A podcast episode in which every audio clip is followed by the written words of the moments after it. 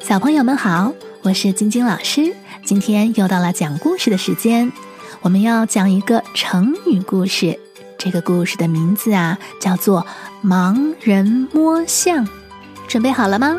我们的故事要开始喽！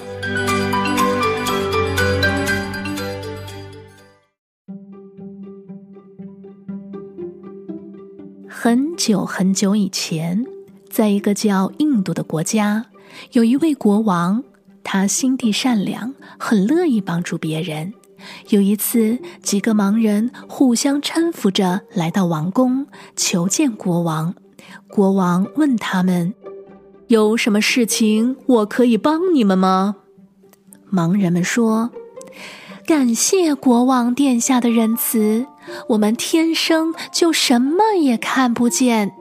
听人家说。”大象是一种个头巨大的动物，可是我们怎么也想不出来它有多大呀！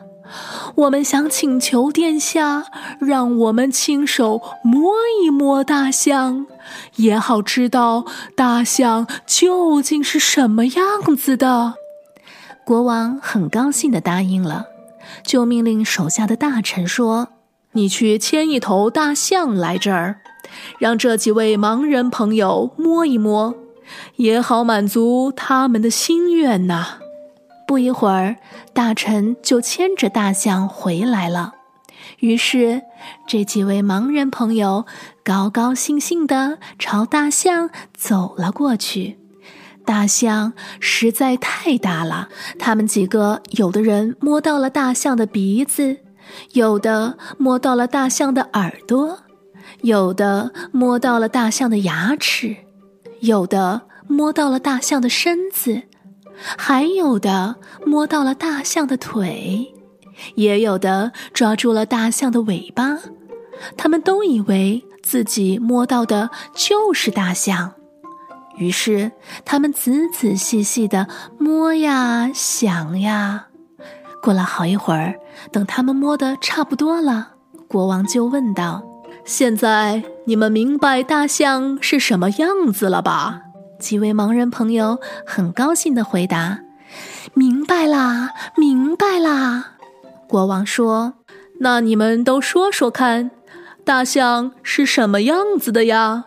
第一个人说：“大象呀，就像又粗又长的一根管子。”原来这个人刚才一直在摸大象的鼻子。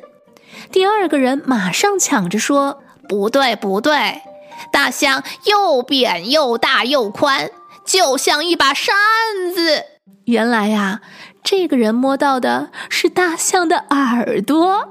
此时，第三个人不高兴了：“啊，你们说的都不对，大象啊啊，像一根大萝卜。”原来呀，他摸到的是大象的牙齿。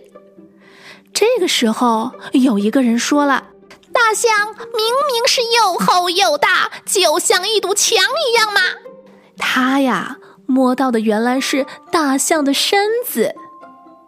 而摸到大象腿的人，这个时候也等不及了，他急忙说：“哎，我说呀。”这个大象啊啊，就像是一根柱子。最后一位盲人朋友抓到了大象的尾巴，他慢条斯理的跟其他的盲人说：“你们都错啦！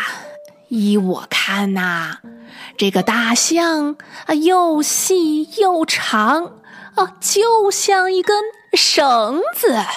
不对。”像柱子不对，像大萝卜，就是像一把扇子；像柱子，像大萝卜，像一把扇子。不对，我才是对的，我才是对的。这五个人啊，互相争吵着，谁都说自己摸到的才是大象，别人摸到的都不对。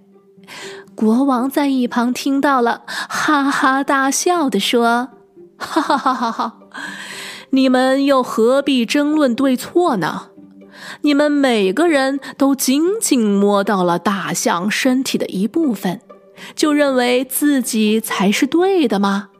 唉，你们没有看见大象的全身，却自以为是知道了大象的全貌；没有听过真理，却以为自己明白了真理。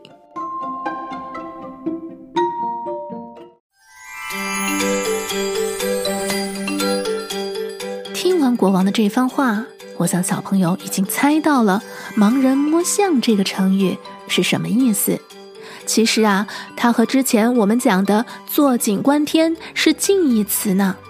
青蛙因为在井底下，只能抬头看到头顶上和井口一样大小的天，就以为天空只有这么小。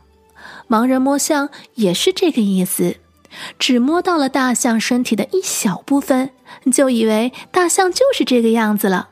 所以啊，“盲人摸象”这个成语，比喻对事物只凭小部分的了解就乱加猜测，以为那就是全部，以为自己什么都搞清楚了，其实根本就不了解事情的真相。盲人摸象的故事说完了。如果你喜欢我的故事，请不要忘记订阅我的 Podcast 频道哦。我是晶晶老师，下次再见，拜拜。